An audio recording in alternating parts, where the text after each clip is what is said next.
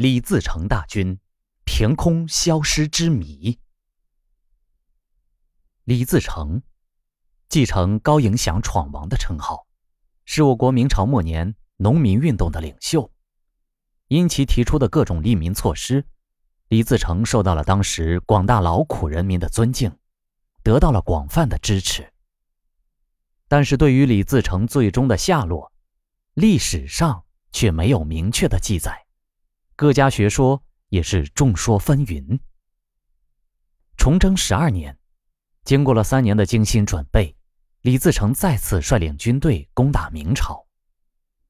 在这次战斗中，他不仅胜利地斩杀了万安王，而且还与河南的农民军队会师。这不仅壮大了自己的队伍，还鼓舞了其将士的信心。在李自成转战期间，不仅有许多有识之士加入了他的队伍，而且李自成也凭着“均田免粮”的口号。得到了广大人民的支持和拥护。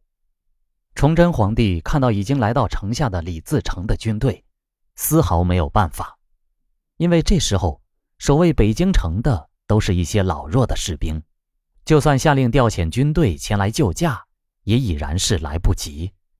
于是，当李自成攻破北京城之时，崇祯皇帝选择了在眉山上自缢，这恐怕也是一朝天子。看着江山社稷危乱而最为无可奈何的举动了。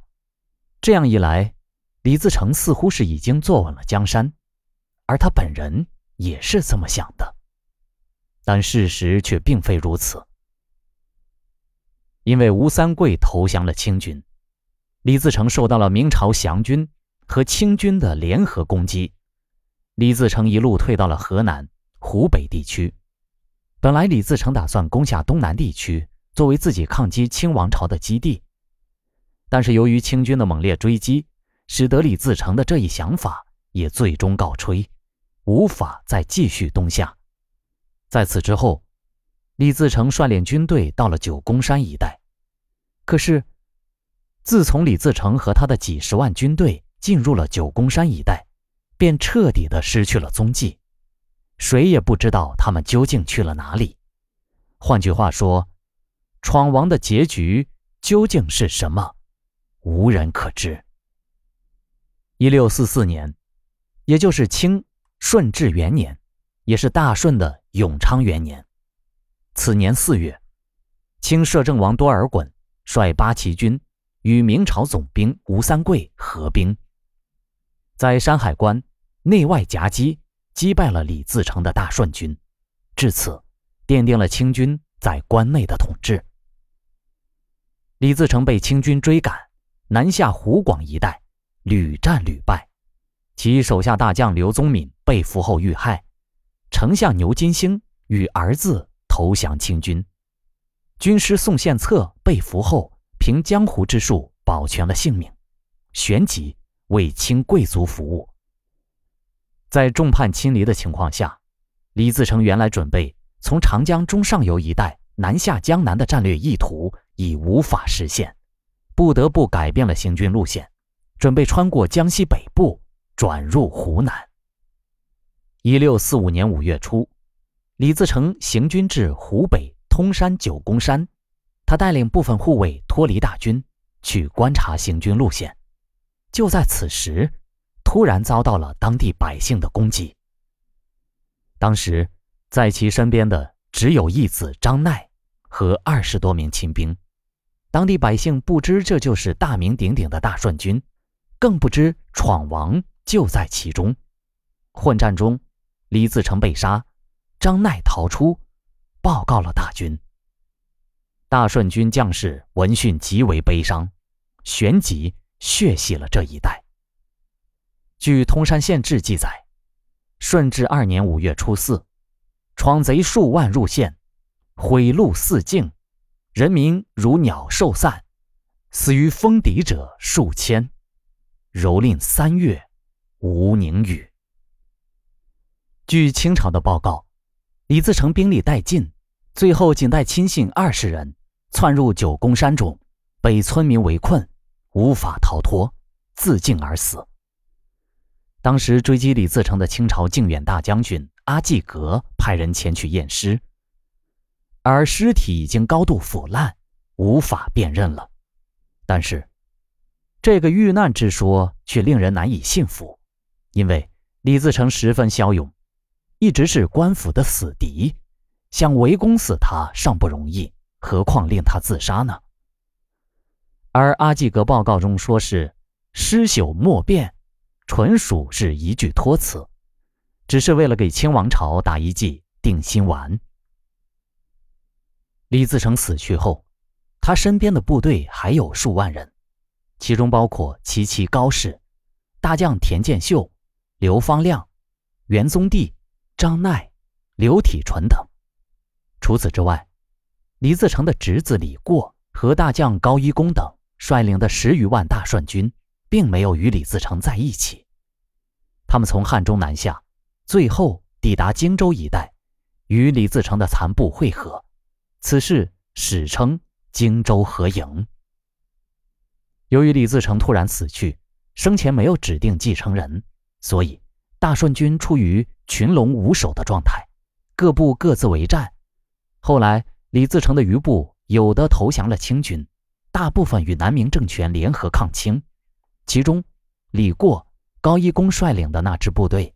被南明朝廷命名为忠贞营，与他们一起行动的李自成的遗孀高氏也被封为贞义夫人。后来，忠贞营与大顺军的其他部队在鄂西一带抗击清军，成为南明朝廷的最后一股军事力量。直至康熙初年，这些队伍才被清军消灭，李自成的余部至此全部消亡。据南明史记载，当时李自成手下还有几万人，就在九宫山附近，而他们大肆报复，应该就是发生在李自成死去的当天。所以有学者推断，李自成死去的日期是顺治二年，也就是一六四五年五月初四。当然，这是民国时的历史学家、明清史学家顾城先生的研究著作。其中，对于李自成死亡以及大顺军的最后去向，也只是他的一家之言。其实，对于李自成之死以及大顺军的下落，史学界还有其他的一些观点。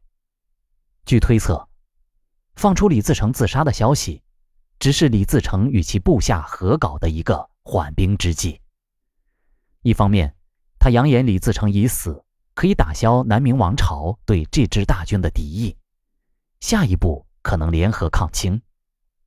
另一方面，可使清王朝认为心腹之患已除，放松警惕，而一旦时机成熟，李自成可东山再起。但是无论如何，隐藏起来的李自成没有想到，清王朝在短短的时间之内就统一了中国。